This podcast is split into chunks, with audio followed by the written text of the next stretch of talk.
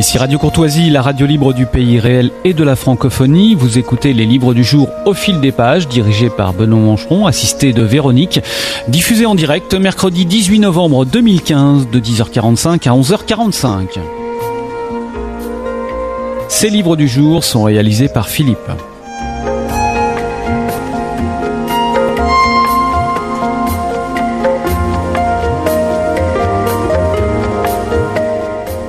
Amis auditeurs, bonjour.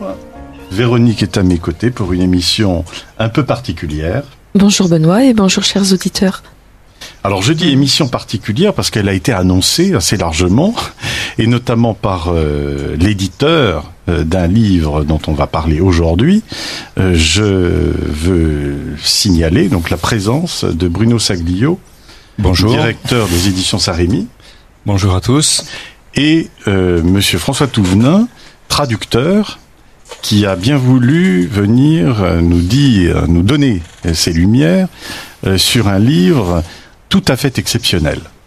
Euh, les auditeurs se souviennent peut-être que dans les années 90 euh, étaient parus euh, deux ouvrages en français d'un auteur,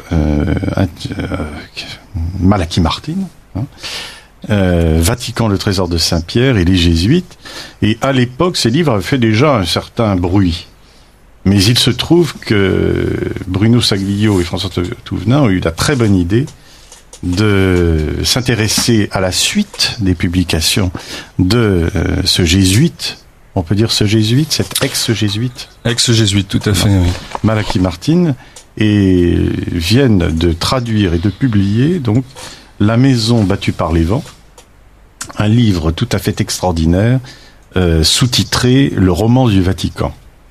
Alors, chers amis, bonjour. Merci d'être venus à, à ce rendez-vous que j'estime très important parce que c'est un ouvrage exceptionnel et à de très nombreux titres.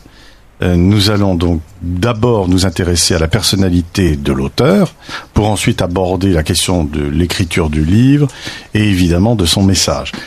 Euh, Bruno Saglio, qu'est-ce qui vous a mm, mené sur la piste d'un tel ouvrage? Oui, eh bien, je dois avouer donc que c'est euh, François Touvenin, le traducteur, qui m'a suggéré d'éditer la version française de, de cet ouvrage et connaissant ses grands talents de traducteur, je et, et euh, la rectitude de ses idées correspondant à notre maison d'édition, je n'ai pas hésité à lui donner le feu vert. Euh, François Touvenin nous a déjà traduit d'ailleurs d'autres ouvrages, notamment euh, Ah. Brouillard rouge sur l'Amérique de William Carr et euh, quelques autres. C'est effectivement un excellent début. Donc euh, je voudrais expliquer ici, moi en tant qu'éditeur, et vous le savez, je suis un éditeur euh, catholique militant. Euh, je voulais expliquer dans quel but un petit peu j'avais accepté d'éditer cet ouvrage. Le but principal étant d'éclairer les catholiques aujourd'hui sur les raisons profondes de la situation actuelle euh, que nous vivons, euh, du point de vue religieux, politique aussi, tout ça est lié.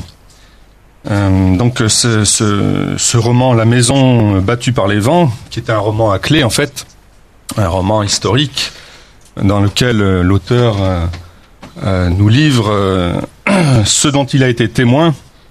On va en parler donc justement de, de la vie de Malachi Martin, de quoi il a été témoin, quelle position il a occupée. Euh, donc euh, j'ai voulu euh, éditer ce, cet ouvrage parce qu'il est une magnifique illustration d'un ouvrage très célèbre aux éditions Sarami qui a fait en, quelque sorte la notoriété des éditions Sarami. C'est l'ouvrage de Monseigneur de la Susse, La conjuration antichrétienne, où le temple de la maçonnerie voulant s'élever sur les ruines de l'église. Et je dois avouer qu'à la lecture de ce livre de Malachi Martin, j'ai vu une magnifique illustration dans le concret de ce qu'avait prévu euh, Monseigneur de la Suisse en, nous dévoilant les plans de la haute vente, hein, donc euh, de, des sectes maçonniques, qui avait prévu euh, ce que Malachi Martin décrit de son il était témoin. Et je peux citer ici quelques phrases justement de ce plan de la haute vente qui vont nous mettre bien dans le, dans le sujet. Citation donc. Ce que nous devons demander, ce que nous devons chercher et attendre comme les Juifs attendent le Messie, c'est un pape selon nos besoins. Plus loin, il disait c'est qu'avec cela, pour briser le roc sur lequel Dieu a bâti son Église, nous n'avons plus besoin de, vinaigre annibalien, plus besoin de la poudre à canon, plus besoin même de nos bras. Nous avons le petit doigt du successeur de Pierre engagé dans le complot, et ce petit doigt vaut pour cette croisade tous les urbains d'eux et tous les saints Bernard de la chrétienté. Et enfin, cette phrase qui est célèbre et que beaucoup connaissent, Cherchez le pape dont nous venons de faire le portrait. Tendez vos filets au fond des sacristies, des séminaires et des couvents. Le pêcheur de poissons devint pêcheur d'hommes. Vous vous amènerez des amis autour de la chaire apostolique. Vous aurez prêché une révolution en tiare et en chape, marchant avec la croix et la bannière, une révolution qui n'aura besoin que d'être un peu aiguillonnée pour mettre le feu aux quatre coins du monde. Donc voilà ces phrases célèbres. Oui, des phrases prophétiques. Prophétiques. Et c'est tout l'objet du livre euh, La maison battue par les vents, euh, qui explique que la finalité du plan mis en œuvre donc par euh, la maçonnerie, hein, et qui ici dans ce livre est représenté par le cardinal Maestroianni, qui on le verra. On, devrait même dire au-delà de la maçonnerie par toutes les forces hostiles. Voilà, toutes les hein, forces. par l'étendard. Il y a l'étendard de Dieu, mais il y a l'étendard de Satan. Exactement. Et toutes les forces hostiles, on peut dire, à, la révélation chrétienne. Voilà. Hein. Et qui se sont liguées donc euh, contre l'Église et qui ont bien analysé euh, le point clé. Aussi bien les puissances spirituelles que les puissances d'argent. Ah, tout à fait. Ils ont bien analysé le point clé qu'il fallait détruire dans l'Église, c'est-à-dire le roc de la papauté. Et euh, on voit bien que là, les, personnages principaux du, de, ce roman. Euh, Alors, quel est le, euh, Malachi Martin a l'autorité hein, de quelqu'un de la maison. Tout à fait. Excusez-moi du terme. Et là, je, pas la maison commune. François donc, Martin sait de quoi il parle. François, ça n'est pas un roman de fiction. un petit peu justement oui. cet auteur. Vous qui êtes le traducteur donc de Malachi Martin et qui avait, donc été le premier à traduire ce, ce livre en français. Qu'est-ce qui vous a euh, frappé? Alors, dites-nous en quoi donc Malachi Martin était qualifié pour écrire un tel ouvrage dont parle de Saguillo, et en quoi ce livre vous a profondément euh, ébranlé? Malachi Martin était un Irlandais qui est devenu prêtre, qui est entré chez les Jésuites, et qui, euh, en 1964, alors qu'il était âgé d'à peu près une quarantaine d'années, a décidé de quitter les Jésuites et a demandé au pape Paul VI d'être relevé de ses voeux d'obéissance et de pauvreté. Euh, il était à ce moment-là le secrétaire privé du cardinal Béat, qui était lui-même le confesseur, euh, qui avait été lui-même le confesseur euh, privé de Pie XII. On ne peut pas ne pas penser que c'est pour des raisons personnelles très graves qu'il a demandé à être relevé de ces vœux-là. J'ajoute qu'il est resté prêtre séculier parce qu'il n'a pas été relevé de ses vœux de chasteté. Donc il a quitté l'ordre. Il est devenu, euh, il est devenu un peu tout. Il est allé, il a même fini à New York. Il a, il Alors, plongeur. qu'il est quand même le rédacteur de Nostra Aetate.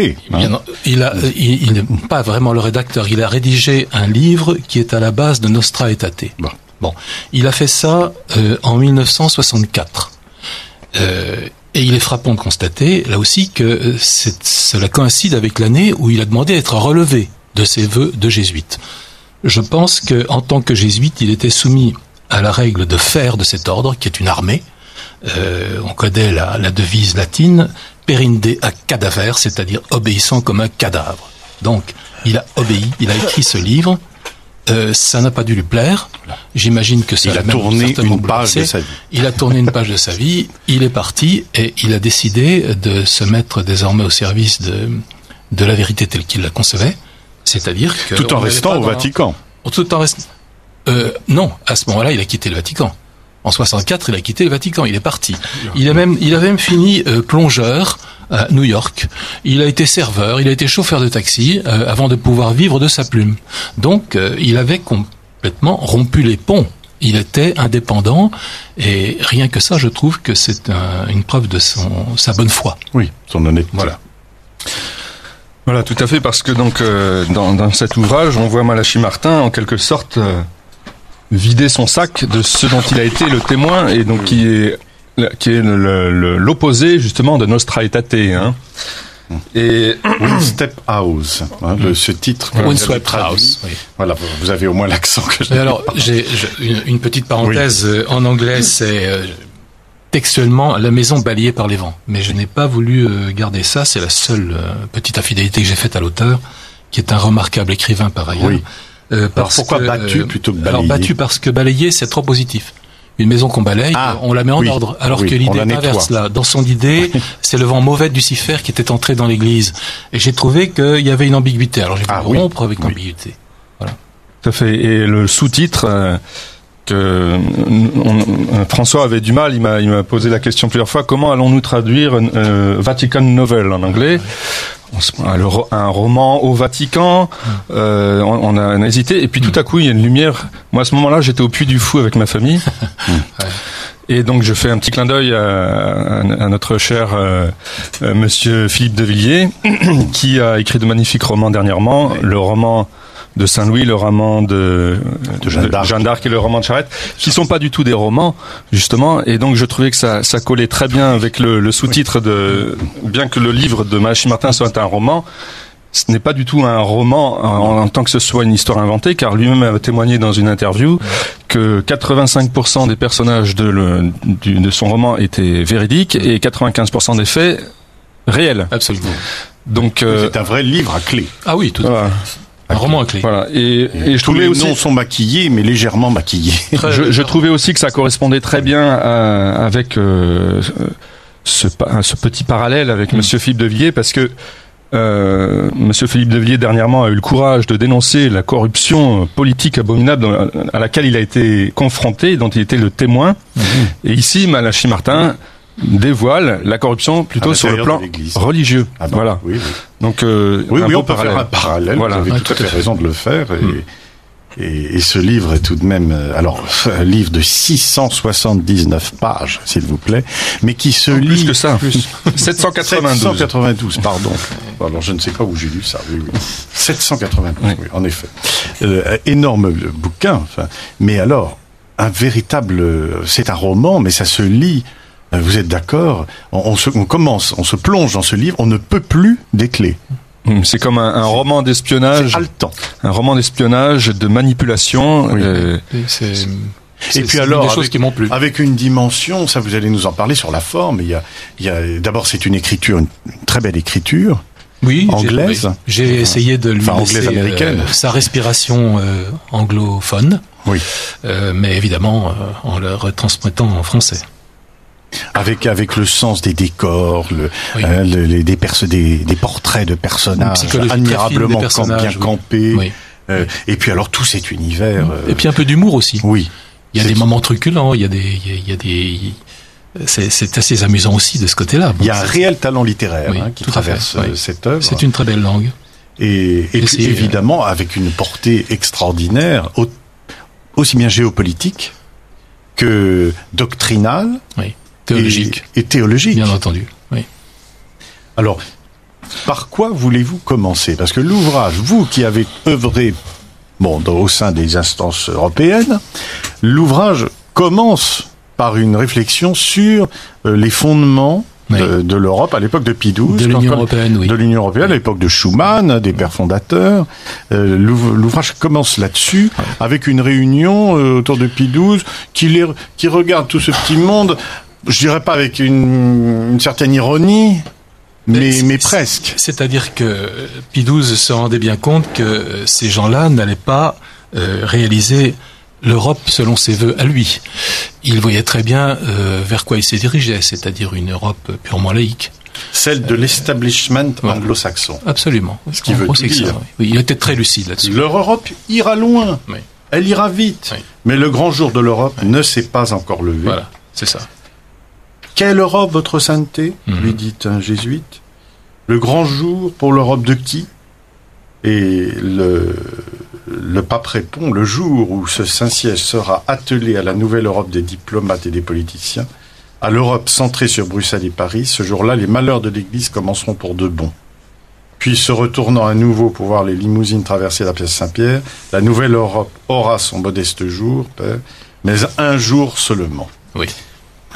Parce que non fondé, évidemment, sur Et les principes de l'Occident si, chrétien. on se demande si nous ne sommes pas arrivés à la fin de ce jour, quand on voit euh, ce que l'Europe est en train de devenir, c'est-à-dire que avec toutes ces histoires de, de Schengen et autres, euh, ça va craquer. Alors, le Vatican Trésor de Saint-Pierre euh, décrivait euh, l'histoire d'un marché qui aurait eu lieu entre, euh, on peut dire, le cardinal Casaroli, n'est-ce pas, et les autorités de l'Est, en même temps qu'il euh, décrivait donc euh, la désintégration financière euh, du Vatican. Ce livre-là va beaucoup plus loin et décrit, euh, décrit, on peut dire, une entreprise véritable, une OPA, on pourrait presque Mm. dire, hein, euh, qui s'exerce sur le Vatican après la mort de Pie XII. Voilà. Et d'ailleurs, le, le titre du chapitre, hein, ce livre est plein de clins d'œil en fait. Le titre du premier chapitre euh, s'intitule Les signes de la fin 1957. Donc, euh, Malachi Martin, par ce, titre, les, les signes de la fin, veut bien nous dire quelque chose. hein. C'est-à-dire qu'après Pie XII, Bah euh, oui. qui est mort en 58, euh, il estime qu'on passe à autre chose. C'est une mutation. Hein. Et donc, euh, pour rebondir un peu sur ce que vous disiez, euh, Maché Martin n'hésite pas au début à révéler un fait dont euh, il a été témoin gravissime euh, et qu'il a confirmé euh, dans une interview hein, comme tout à fait véridique, c'est-à-dire une euh, messe noire avec un rituel pédosataniste hein, euh, d'une sur une enfant. hein, euh, donc euh, une, une, messe noire, une messe noire parallèle entre des cardinaux et des, des laïcs de grande notoriété invités dans la chapelle Pauline à Rome le 29 juin 1963 en relation avec un maître de cérémonie par téléphone avec une chapelle en Caroline du Sud En Virginie. je crois. En Virginie, En Virginie, oui. et, Et accomplissait tout ce que eux ne pouvaient Voilà. pas accomplir dans l'endroit où ils étaient. voilà, et répétant Voilà. sur les ordres du maître de cérémonie, les paroles rituelles et euh, communiant totalement. Et là, on voit le, le vent, le- la maison battue par les vents, c'est vraiment le souffle du Ah oui. démon Ah oui, qui arrive euh, et qui souffle sur le Alors, Vatican. C'est 1960 d'abord, bon avec euh, euh, Jean 23, bon le concile, hein, on va en dire deux mots, l'ouverture du Mhm. concile, et 1963, ce Juste après la mort de Jean nous 23. dire, Mhm. Voilà, juste après la mort de Jean 23. Et puis, puis, euh, Paul VI s'est élu depuis huit jours. Alors, voulez-vous dire un mot de ce que nous dit Malachi Martin à propos de Jean 23 Oui, je, je crois que mais ah, je, je termine sur cette messe Oui. euh, sataniste là où l'objectif est, est fixé et dit, Oui. prononcé. Oui. On le trouve à la page Ah 22. bah, c'est évident que c'est le plus à la page 22 du livre. Enfin, Léo, Léo, c'est cet évêque Oui. en, en Virginie là qui est le maître des cérémonies. le- Voilà. euh, Léo conclut la première partie du cérémonial avec la grande invocation, citation. Je crois que le prince de ce monde sera intronisé cette nuit dans l'antique citadelle et que depuis cet endroit il créera une communauté nouvelle. Le répond fusa avec un enthousiasme impressionnant même dans cet effroyable milieu. Et son nom sera l'Église universelle de l'homme. Voilà. Oui. Et Paul VI dira, nous plus que quiconque, nous avons le culte En de l'homme. 1965, Voilà. Donc l'objectif est fixé, voilà, par ce, ce, ce- ce fait initiateur. Et euh, on, a- on arrive... euh, en fait, dans le livre, il y a des C'est- C'est rétrospectives. extraordinaire parce qu'il montre Ouais. comment euh, tout va être inverti Mm. et inversé. Euh, dans le sens où le pape, ayant évidemment une stature extraordinaire, on le voit avec le XII qui nous décrit au départ, euh, est le seul à pouvoir effectivement faire que il n'est plus, il ne sert plus d'intermédiaire entre le Christ et l'humanité, mais qu'il sert l'humanité, n'est-ce pas Hmm. euh, pour, Il sert l'unité du genre humain en même temps qu'il sert une paix qui n'est plus fondée, n'est-ce pas, sur euh, la, la conversion, sur le euh, sur la réforme euh, intérieure, sur les sacrements, sur la etc. Mais plus sur une espèce de d'animation spirituelle qui fait que on essaierait de réunir le genre humain autour d'une paix mondiale, d'une d'un projet spirituel mondial euh, tout à fait antéchristique. Oui, on peut le dire, je pense. Oui, et euh, donc la, manière dont il aborde Jean 23, puisqu'on on, on en vient, en fait, c'est vers le milieu du livre. Il fait une rétrospective à travers un personnage clé du, roman dans lequel euh, euh, euh, Martin s'identifie. C'est Madame euh, Cécile Gladstone, donc cette femme forte de l'Évangile en quelque sorte, qui euh, va s'opposer aux réformes du Vatican, qui est une, issue d'une famille irlandaise qui s'est qui s'est rendue célèbre pour le soutien euh, dans le passé donné au pape Pie IX et qui a reçu des privilèges de la part du pape Pie IX, pour pouvoir avoir une chapelle privée dans leur euh, dans leur propriété, donc qui se situe au bord de l'Atlantique. euh, euh, donc là, c'est décrit de manière merveilleuse d'ailleurs par euh, dans un style euh, parfait par Machi Martin. Et donc cette Cécile Gladstone fait une rétrospective de euh, du passé et aborde la question donc de, de Jean 23. Ça se trouve donc dans le livre vers les pages 200 euh, 280. Alors, pendant que vous Oui. cherchez, Oui. euh, je vais, je vais, je vais dire, je vais illustrer le propos que je tenais tout à l'heure. Euh, Véronique va d'abord Oui, nous rappeler le- rappelle évidemment le titre du livre dont nous parlons. Vous écoutez Radio Courtoisie et Benoît Mancheron reçoit ce matin Bruno Saglio, éditeur, et François Touvenin, traducteur pour un ouvrage de Malachi Martin, je prononce à la française, intitulé La maison battue par les vents, publié aux éditions Saint-Rémy. Alors, le sourire Voilà. de Maestro Ianni, ma- le fameux Maestro Ianni étant le cardinal Casaroli, était presque suffisant. Notre idée est assez simple. Il s'agit d'apporter une solution bureaucratique, comme dirait Cyrus, à un problème bureaucratique complexe. Si nous voulons éliminer la souveraineté religieuse, aussi bien que politique, qui est une force pernicieuse dans les affaires humaines, il va de soi que nous devons élaborer un mécanisme convaincant et juridiquement acceptable calé sur deux objectifs. D'une part, il devra régler le cas de la doctrine et de la tradition multiséculaire de l'Église, en vertu desquelles le pouvoir et l'autorité sont centrés sur la fonction pontificale. D'autre part, il devra veiller à ce que l'unité entre le pape et les évêques ne soit pas rompue, car en l'absence d'unité, il ne pourrait y avoir d'Église universelle, et l'Église n'aurait plus d'intérêt en tant que partenaire mondial. Cela étant, nous proposons que soit mis en œuvre un programme qui permettra de retirer son pouvoir autoritaire à la fonction pontificale, un programme en outre qui transformera l'unité elle-même en un facteur opératoire essentiel à l'avènement de notre projet. Voilà. Et la dernière phase de ce projet, on le trouve un peu plus loin dans le livre, où il dit la dernière phase, à savoir l'utilisation de l'esprit commun des évêques pour élaborer un instrument canoniquement valide destiné à mettre fin au pontificat en cours et, en même temps, à la papauté telle qu'on l'avait toujours connue. Donc c'est très clair. L'objectif, c'est de transformer cette papauté, non pas de la détruire, mais de la transformer comme une coquille vide vide du, du charisme qui Oui. fait qu'elle est la papauté, Il faut lui laisser les voilà, apparences. apparences pour que Oui. tout le monde soit dupé finalement et s'engouffre dans, dans cette église. provoquer une sorte d'éclipse, Voilà. hein, mais qui ne, qui ne masque pas, qui préserve au moins les, les, les apparences, je Oui. dirais, du soleil, même si le soleil ne, ne brille plus. Oui. Hein. Et il n'y a pas d'ambiguïté là-dessus parce que plus loin même, euh, à un autre endroit, il dit au cas où les idées de son éminence seraient adoptées, donc euh, Casaroli, hein, comme enseignement officiel de l'Église, le mode de gouvernement de celle-ci s'en trouverait profondément altéré. Le rôle centralisateur du Vatican disparaîtrait. Dans le domaine religieux, le pape ne serait plus pasteur suprême. Dans le domaine politique, il ne serait plus souverain. Aucun changement n'aurait plus à être entériné par le souverain pontife pour devenir valide. Voilà. C'est leur objectif. La vérité, c'est qu'un credo différent est en train d'apparaître au sein de cette Église. Il s'agit d'une logique dépouillée du logos.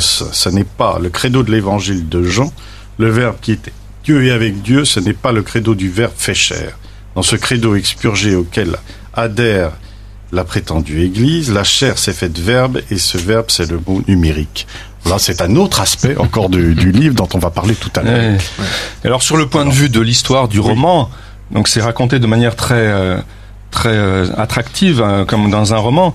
On voit donc euh, on voit donc ce complot qui se réalise avec euh, Maestro Ianni, qui est accompagné donc d'un personnage important du livre qui s'appelle Cyrus Bentoek, qui est en fait un directeur du cabinet d'avocats de Londres, le plus gros cabinet d'avocats de Londres, et auquel est associé le docteur Channing, qui est un haut initié franc-maçon, qui lui est un personnage réel, hein, c'est bien son nom, Channing. Et donc on, on les voit tous les trois se rassembler et agréer à leur complot plusieurs supérieurs religieux, supérieurs de dominicains, de franciscains, et les convaincre de, de ce projet. Et tous sont, signent d'un commun accord ce, ce plan. Et après, ils vont vouloir donc associer à leur plan des, des innocents, des gens qui ne sont, qui vont vouloir agir avec bonne volonté. Et Ah, c'est- c'est d'un immense cynisme. Ah oui, c'est- tout à fait. C'est, c'est, c'est parce qu'il y a une dimension aussi de, il y a une dimension, bien sûr, on avait dit tout à l'heure, illuministe et luciférienne.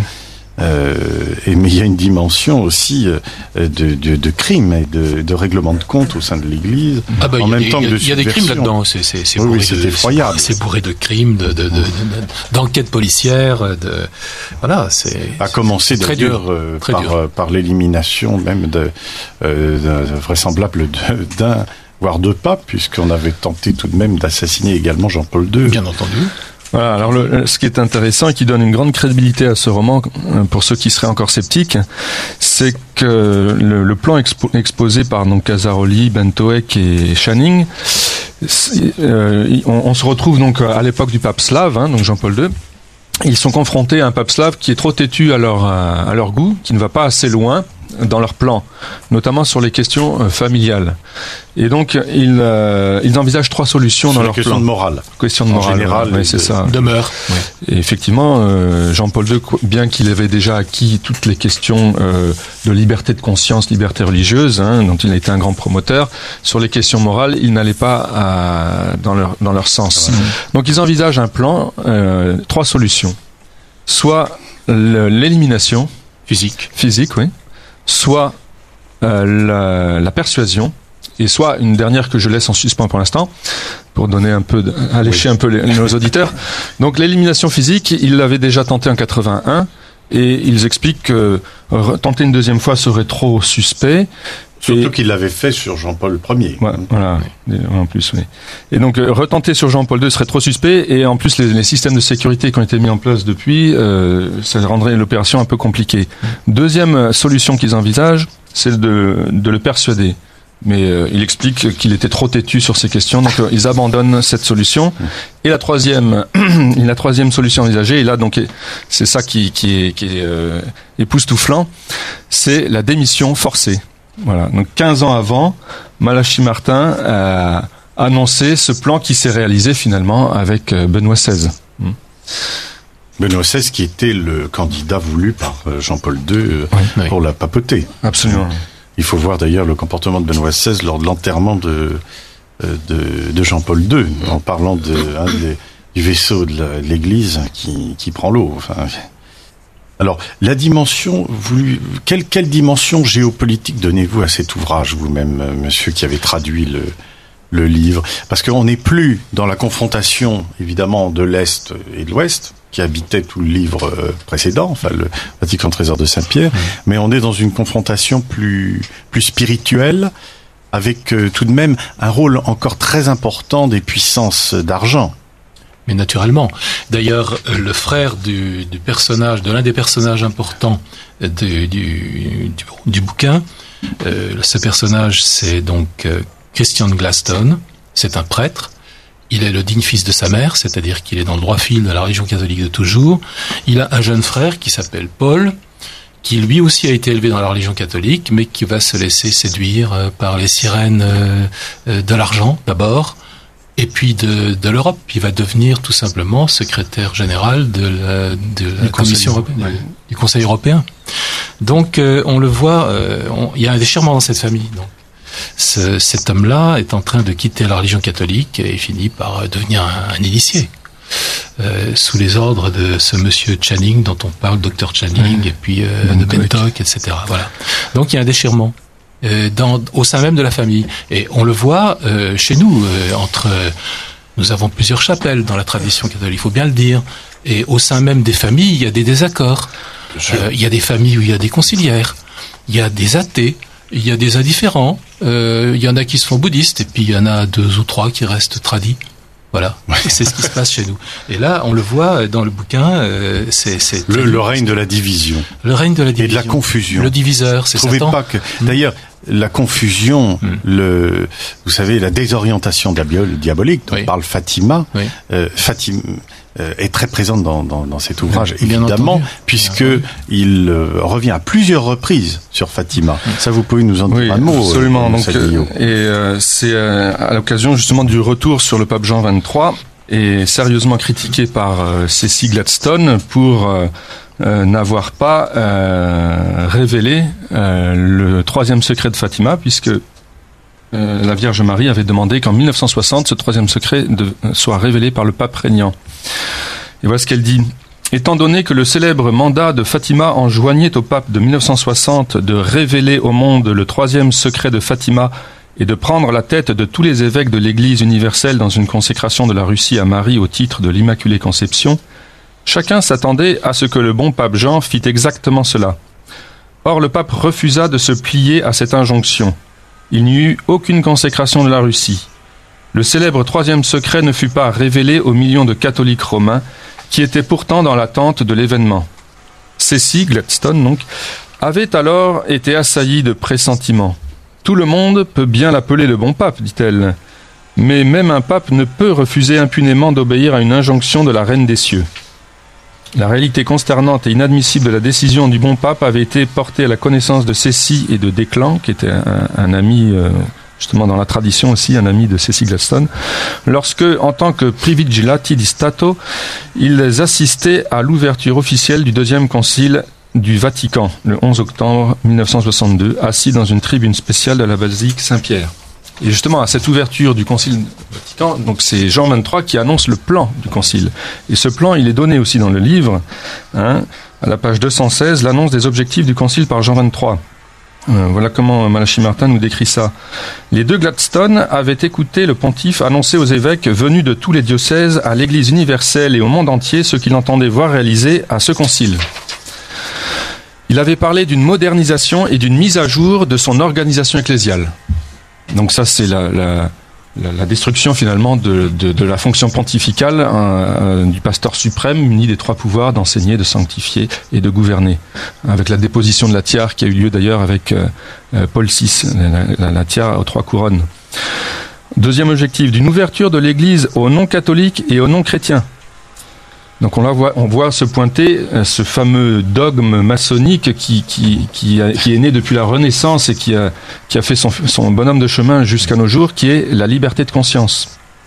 Enfin, la nécessité d'assouplir les règles strictes sanctionnant ceux qui violaient la loi de l'Église ou rejetaient ses doctrines sacrées. Ça, c'est la, fin du, du, plan que nous vivons aujourd'hui. Donc c'est Jean 23 qui a initié tout ça. Et l'encyclique qu'il a écrite d'ailleurs le 11 avril 1963 qui s'appelle Pacem Interis, est, écrit La liberté religieuse. Je cite Chacun a le droit d'honorer Dieu suivant la juste règle de la conscience et de professer sa religion dans la vie privée et la vie publique. Et ça, c'est rien d'autre que la liberté religieuse, parce que ici, il ne s'agit pas de la, de la religion, de la seule et unique vraie religion qui est la religion catholique. Il s'agit bien évidemment, dans la pensée de Jean 23, de toutes les religions. Et ça, ça a été proclamé après au Concile Vatican II, la liberté religieuse. Et c'est ce contre quoi euh, certains se sont élevés, mais comme monseigneur Lefebvre, euh, évidemment. Et cette liberté religieuse, je le rappelle quand même pour nos auditeurs, a été condamnée très très sévèrement par les papes précédents, et notamment par Pie XI dans Mirarivos. Je, je, je cite quand même ce passage. De cette source empoisonnée de l'indifférentisme découle cette maxime fausse et absurde, ou plutôt ce délire qu'on doit procurer et garantir à chacun la liberté de conscience. Erreur des plus contagieuses, à laquelle aplanit la voie cette liberté absolue et sans frein des opinions qui, pour la ruine de l'Église et de l'État, va se répandant de toutes parts et que certains hommes, par un excès d'impudence, ne craignent pas de représenter comme avantageuse à la religion. Et quelle mort plus funeste pour les âmes que la liberté de l'erreur, disait saint Augustin. Fin de citation de Pie. Alors, voilà. je, évidemment, je ne peux qu'aller dans votre sens, mais je mets un, simplement, je dirais, un contrepoint dans ce que vous dites, c'est que certains ont voulu entendre ce terme de liberté euh, de conscience ou de liberté de religion comme étant euh, effectivement la liberté de religion catholique liberté d'une conscience éclairée par le catholicisme. Donc, à ce moment-là, oui, il y a une seule liberté religieuse, ça je l'affirme haut et fort, qui est la liberté religieuse pour la seule et unique vraie religion, qui est la religion catholique. Mais il est évident qu'il y a une tolérance pratique à opérer ah, pour les ah, autres religions. Je vous suis, c'est pas le même terme. Tolérance. L'Église a toujours été tolérante et, a et les chefs d'État chrétiens ont toléré les fausses religions, mais la tolérance, c'est pas donner des droits à l'erreur, c'est tolérer un moindre mal pour obtenir un plus grand bien. Voilà, et, c'est reconnaître que ces, fausses religions qu'on tolère sont fausses, ne sont pas la vérité. Vous noterez que Benoît XVI lui-même, enfin, quand il parlait de lutter contre le relativisme, euh, ça pouvait aussi désigner justement euh, les conséquences de cette ouverture catastrophique euh, que, que vous nous décrivez, là, qui s'est produite avec le Concile Vatican II. Bon, euh, même si malheureusement, on n'identifiait pas, euh, on ne voulait pas, ou on s'interdisait d'identifier Oui. euh, le mal. Oui, mais Benoît XVI s'est quand même euh, montré en public dans des synagogues et des Oui. et des mosquées euh, pour prier en commun. C'est voilà, c'est Bon, c'est vrai que l'histoire de la mosquée bleue, etc., était un peu préoccupante. À propos de la question Oui. que vous me posiez tout à l'heure Oui. sur la géopolitique, je voudrais Oui. Euh, parler d'une interview que Malachi Martin a accordée en 1996 à des journalistes canadiens et dont la traduction, a été faite par les journalistes eux-mêmes. Euh, ils disent ceci. Le principal reproche que l'auteur adresse au pape est d'avoir fait confiance à des organisations séculières. Solidarité de Lech Walesa, par exemple, pour accomplir ses objectifs géopolitiques. Et Malachi Martin dit il n'agissait pas parfois. Il faisait confiance à des mouvements laïques pour procurer des fins spirituelles, ce qui ne se réalisa pas. La libération de l'Europe de l'Est n'a pas produit les fruits spirituels attendus, cela parce que Jean-Paul II a commis la même erreur que Jean XXIII et Paul VI. Ces trois papes n'ont pas exécuté le mandat de la Reine des Cieux, la consécration de la Russie à son cœur immaculé. Jean XXIII pensait que Khrouchtchev prendrait pour un acte de guerre la consécration de la Russie, ce qui entraînerait des persécutions accrues pour les catholiques. Paul VI avait peur de son ombre et ne croyait pas vraiment en Fatima. Jean-Paul II y croyait un peu, mais pas en la totalité du message. Le cardinal Casaroli, donc le maestro Yali Oui. du roman, Oui. le cardinal Casaroli, son secrétaire d'État, que je considère comme un athée, fit tout ce qu'il put pour supprimer le message de Fatima. Je pense que la raison pour laquelle la consécration n'a pas été faite remonte jusqu'à Lucifer. Il a simplement trop de pouvoir parmi les prélats de l'Église. Il est capable de neutraliser ceux qui veulent tenter quelque chose. Le fait est que la bureaucratie du Vatican est largement pénétrée par la franc-maçonnerie. Alors, cette immobilisation du, du Vatican par Lucifer s'explique par la consécration euh, de Lucifer euh, dont il parle dans Oui, le roman. vrai, oui. Voilà. On ne peut pas comprendre Et Est-ce qu'il autrement. en a parlé de cela en interview euh, Euh, dans cette de- interview, oui. euh, oui, je crois, oui, il en parle. Oui. En, en, Oui, il en en parle. authentifiant Ah oui, réellement absolument. hein, Il- la il, chose. il en parlait déjà. Oui, oui. Oui, oui. Non, non. Et Le, le bouquin venait de sortir. Oui. On l'interrogeait à propos de ce bouquin. Alors évidemment, des questions affluent, vous pensez bien. Et sur la, sur la question de, de Fatima, Sur la question de Fatima, je me permets de dire qu'aux éditions Saint-Rémy, nous avons édité un livre qui s'appelle La guerre de la franc-maçonnerie contre Fatima par Augustin de Lassus. Augustin de Lassus est un pseudonyme donc de quelqu'un que je connais. Un livre dans lequel est expliqué euh, le travail qui a été accompli par euh, Franco Adessa, euh, qui était le bras droit de Don Luigi Villa, Don Luigi Villa qui est décédé euh, il n'y a pas très longtemps, Oui. et qui a lutté contre, qui a qui a, qui a consacré sa, sa vie à dénoncer les infiltrations maçonniques dans l'Église C'est vrai. sous les ordres de Pie XII. Alors, Oui. il y a une question Un- qui nous est posée. Un auditeur nous vous demande que pensez-vous de l'élection du cardinal Siri sous le titre de Grégoire XVII Un auditeur de Radio Courtoisie, bien sûr. Oui, alors donc euh, Malachi Martin a témoigné, a témoigné euh, C'est une plus- des révélations. plusieurs fois à plusieurs personnes que effectivement euh, lors du conclave, donc Malachi Martin, rappelons, était interprète au conclave. Il parlait 14 langues. Euh, il était interprète au conclave de l'élection de Jean XXIII et au conclave de l'élection de Paul VI. Il a témoigné euh, que lors de l'élection donc du de Roncalli, euh, eh bien, euh, c'était le cardinal Siri qui avait été élu, élu en première instance. Et que suite à des menaces, et ça c'est le cardinal Siri lui-même qui l'a Oui. qui l'a confirmé dit, à, à des personnes qui l'ont approché et qui lui ont confirmé, de manière indirecte. oui, euh, qu'il a eu des menaces sur, sur sa personne et sur sa famille s'il acceptait. Or, il se trouve aussi quand on va voir les archives euh, de l'INA, donc euh, la vidéo qui montre l'événement de l'élection de, de Jean XXIII, euh, il, y a, euh, tout- de nombreux témoignages disent qu'il y a eu trois C'est fait en deux qu'il y a eu trois fumées. Il y a eu trois fumées. Or, dans, le- dans, le- dans les informations télévisées de l'époque, ils nous montrent que deux fumées. Et la première fumée, ils disent ah c'est une fumée grisâtre. On ne sait pas si elle est blanche ou noire. Or euh, pour la foule, elle était blanche car la foule disait nous avons un pape, nous avons un pape. Et on passe de la, la preuve que c'est un mensonge médiatique. On passe de, de l'après-midi, il fait jour, et on passe quelques minutes après, il Oui. fait nuit, où, où dit ah ça y est, on a une fumée blanche. Et les journalistes disent mettent le doute sur la première fumée en disant qu'elle est noire finalement. Mais entre entre entre deux, il y a eu donc il y a eu l'élection euh, du cardinal Siri et propter metum, donc à cause de la crainte, il a il a refusé et entre nous c'est bien dommage euh, qu'il ait refusé à cause de la crainte. Voilà, oui, parce que bon. Ma foi, il aurait été peut-être assassiné comme euh, beaucoup d'autres, enfin comme ou sa famille, autres. ou sa famille. Bah Moi, je suis assez âgé pour me souvenir de cette histoire de fumée. Oui. Je m'en souviens très bien. Oui, oui, oui. voilà, donc euh, si je peux avoir répondu, euh, répondu sur ce point précis à cette personne.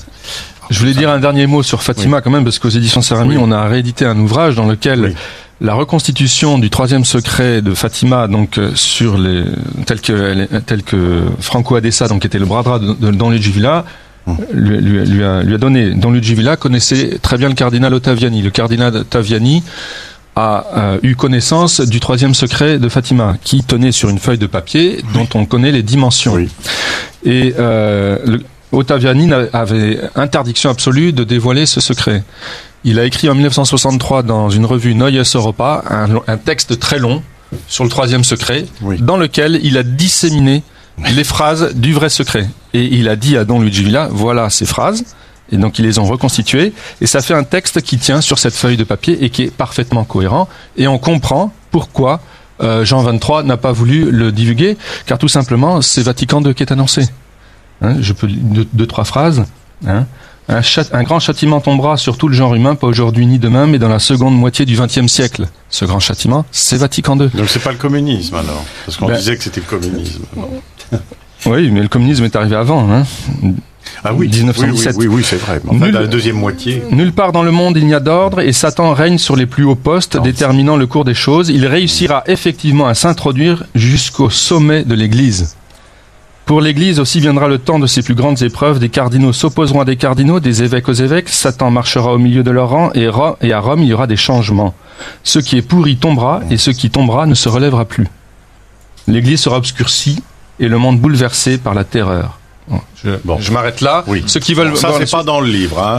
C'est pas dans le livre, mais si vous voulez. mais il faut être honnête. Euh, c'est un des livres que vous avez publié. je ne remets pas du tout en cause votre mm. honnêteté et la qualité de votre publication. Mais bon, c'est tout de même pas décrit euh, non, non. par Malaki. Non, non, non, non. Mais bon, cela dit, il dit quand même les conséquences qu'a pu avoir. Ouais. Euh, mais il fait quelques autres clins d'œil, hein, Malachi Martin, sur la, la, la la situation actuelle, notamment euh, Cécile Gladstone est très inquiète pour son fils qui va être ordonné prêtre. Hmm. elle, et elle veut absolument que son fils soit validement ordonné. Elle est très inquiète des nouveaux rituels euh, qui ont été faits par Paul VI sur la, sur la question de la validité des sacrements. Et donc, elle va s'adresser à Monseigneur Lefebvre. Oui. Hein, dans le livre. Oui, pour être sûr. Et euh, monseigneur Lefebvre lui conseille un évêque, un vieil évêque argentin, donc validement, et, et elle va aller elle-même avec son fils. Euh, assister à l'ordination de son fils, et dont elle veut être sûre de l'ordination. Voilà. Donc, euh, Machi Martin, à travers ce, ce, passage, fait un clin d'œil oui. sur cette question importante. Ben, en tout cas, aux éditions Saint-Rémy, on, on, la traite comme non, importante. non, non, ça, je sais que vous. On a publié, vous avez on a publié des documents tout à fait, euh, des études bon. très approfondies, donc de, qui s'appellent Rore Sanctifica. Allez voir sur les éditions Saint-Rémy si vous êtes intéressé, qui étudie cette question de l'invalidité des nouveaux oui, rituels. Bon, là, moi, là-dessus, je laisse, euh, je dirais, le, les catholiques et, et leur, bah, leur conscience éclairée par ouais. la foi à en juger. Je, je ne veux pas me prononcer là-dessus, d'autant que c'est pas exactement dans, dans le bouquin quand même. Hein. Euh, il faudrait mieux parler de, la profession de foi universelle qui va être euh, concoctée, parce qu'on a parlé, oui, on a parlé euh, évidemment de, toutes les données de cet ouvrage, mais il est très important de dire à quel point euh, euh, ces forces hostiles à l'Église attendent du pape la proclamation d'une Hein, d'une nouvelle, euh, d'une nouvelle foi qui, qui, ressemble fort à ce qu'on a lu dans l'encyclique récente de, du pape François. Vous ne trouvez pas Mais est-ce que vous pourriez nous dire un mot de, de cela? Mais Ce qui est envisagé, ce qui est dans, dans, le, dans les projets, dans les cartons, c'est la religion noachide, c'est-à-dire la religion universelle. On est tous ensemble, un beau gros tas de chouettes copains. Euh, on n'est ni catholique, ni protestant, ni juif, ni, euh, ni, ni quoi que ce soit. On est, euh, on revient à la religion du temps de Noé. Euh, et comme ça, on sera tous ensemble au lieu de se séparer pour des bêtises, n'est-ce pas, comme ils disent. Euh, c'est une religion où Jésus-Christ devient bah, facultatif. Mais il n'a pas sa place. il devient facultatif. Et quand, on, quand on entend dire par des prélats, comme ça s'est fait récemment encore, que nous avons tous le même Dieu, juifs, musulmans et chrétiens, eh bien on constate que ce qui passe à la trappe dans cette affaire, c'est non seulement Saint-Esprit, mais surtout Jésus-Christ qui est de trop aux yeux des musulmans comme aux yeux des juifs.